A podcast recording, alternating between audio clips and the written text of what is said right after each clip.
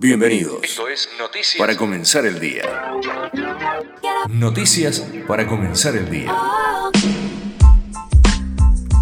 Muy buen día, jueves 18 de mayo de 2023. Hoy será un día complicado para transitar por el microcentro. Los grupos piqueteros opositores y oficialistas marcharán al Ministerio de Acción Social para manifestar sus reclamos. Los de Beliboni pasaron la noche en Plaza de Mayo y se les sumará el grupo de Grabois. La marcha ya generó polémica desde que llegó a Capital, porque la ministra Tolosa Paz pidió la intervención de la Defensoría por los Derechos del Niño. Obviamente la medida fue respondida por los principales dirigentes que dijeron que era imposible no llevar chicos porque no podían dejarlos solos en la casa. La manifestación de organizaciones oficialistas y opositoras contará con el apoyo de la CTA Autónoma y de ATE. Faltan 88 días para las PASO. La tercera renuncia de Cristina Kirchner a una postulación que nunca anunció sigue generando incertidumbre en el oficialismo. Daniel Scioli picó en punta anunciando su precandidatura, pero ahora Guado de Pedro se lleva el apoyo del cristianismo duro, o sea, la cámpora junto con Axel Kisilov, que no quiere saber nada con ser candidato a presidente. La incógnita es Sergio Massa, ya que la inflación sigue en alza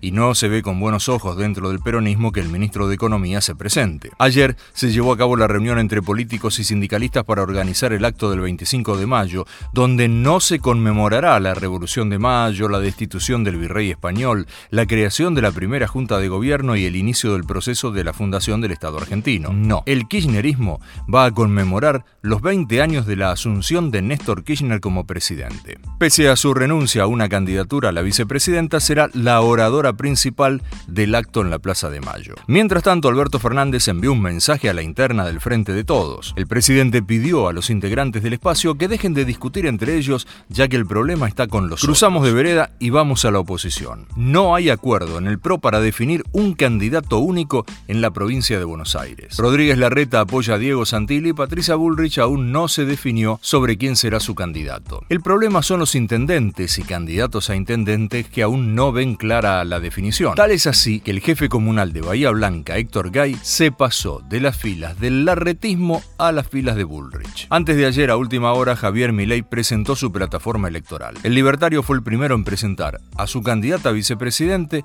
y en llevar a la justicia electoral la propuesta política. Al conocerse en el día de hoy lo que dice, que se puede revisar en los portales de Internet, ya que es bastante extensa, algunos puntos de la misma generaron polémica, como la quita de la coparticipación, el arancelado de la salud y los tickets para educación y algunos más. Hablando de Milei, el DIPI podría ser el candidato libertario a intendente de La Matanza. El cantante de cumbia fue tentado por el actual diputado y dijo que lo está pensando. A última hora de anoche, Milei dijo que solamente falta poner el moño y ya estaría siendo el candidato. Dejamos la política, pasamos a la economía. El mercado bursátil de Argentina subió como reacción a la ratificación de la vicepresidenta de excluirse de la próxima contienda electoral. También el dólar se estabilizó a la baja en el día de ayer, cerrando a 487, 488, depende de la financiera. Pese a que el martes se dijo por todos los medios que el CEO de IPF había asegurado que no era necesario aumentar los combustibles y que el gobierno no incrementaría el precio desde IPF para no generar más inflación. Desde las 9 de la mañana del miércoles,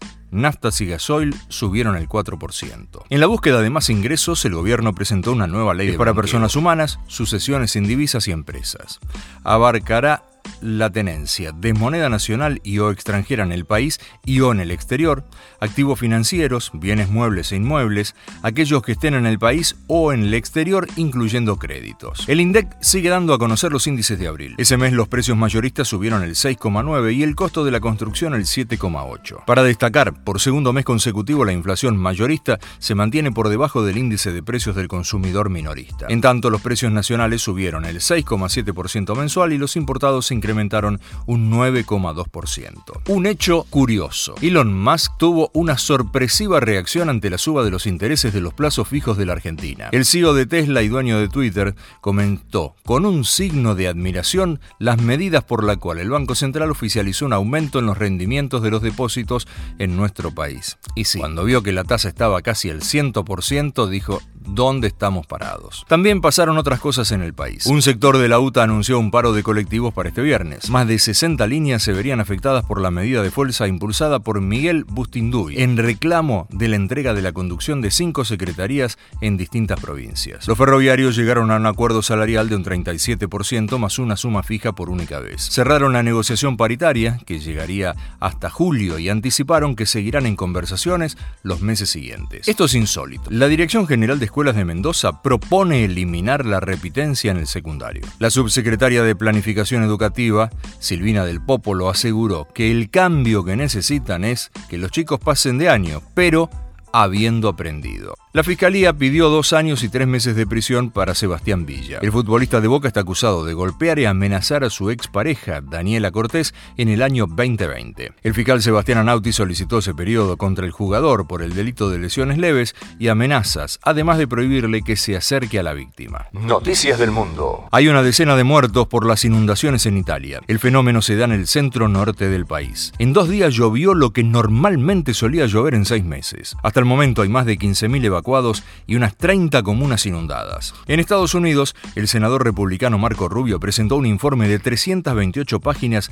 del origen del COVID-19. La conclusión a la que llegaron los expertos es que el coronavirus se originó a raíz de un accidente ocurrido en un laboratorio estatal en Wuhan y que el régimen de Xi Jinping decidió ocultar la verdad. En tanto, tras la expiración del título 42, cayó un 98% la llegada de venezolanos a la frontera sur de Estados Unidos. Desde ahora se permite el ingreso de hasta 30.000 venezolanos, cubanos, haitianos y nicaragüenses cada mes si cumplen ciertos requisitos como llegar en avión y tener medios financieros. En Ecuador, por último, el presidente Lazo disolvió el Parlamento y pidió elecciones generales. Esa decisión le permitirá gobernar seis meses por decreto tras el pedido de destitución hecho por la oposición. Noticias de deportes. El Manchester City goleó 4 a 0 al Real Madrid con un gol de Julián Álvarez y es finalista de la Champions League. El 10 de junio se enfrentará al Inter de Milán que pasó a la final con un gol de Lautaro Martínez. Bielsa fue presentado al frente de la selección de Uruguay. Dijo que no lo tuvieron que convencer para dirigir a la selección charrúa porque tiene grandes jugadores. River inaugurará una estatua de Marcelo Gallardo. Será el jueves 25 de mayo a las 4 de la tarde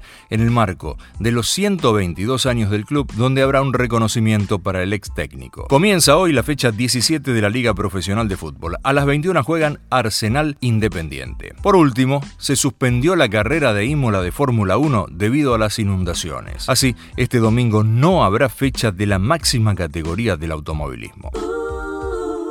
Esto fue todo o casi todo por hoy. Mañana desde la madrugada habrá más noticias para comenzar el día bien informado.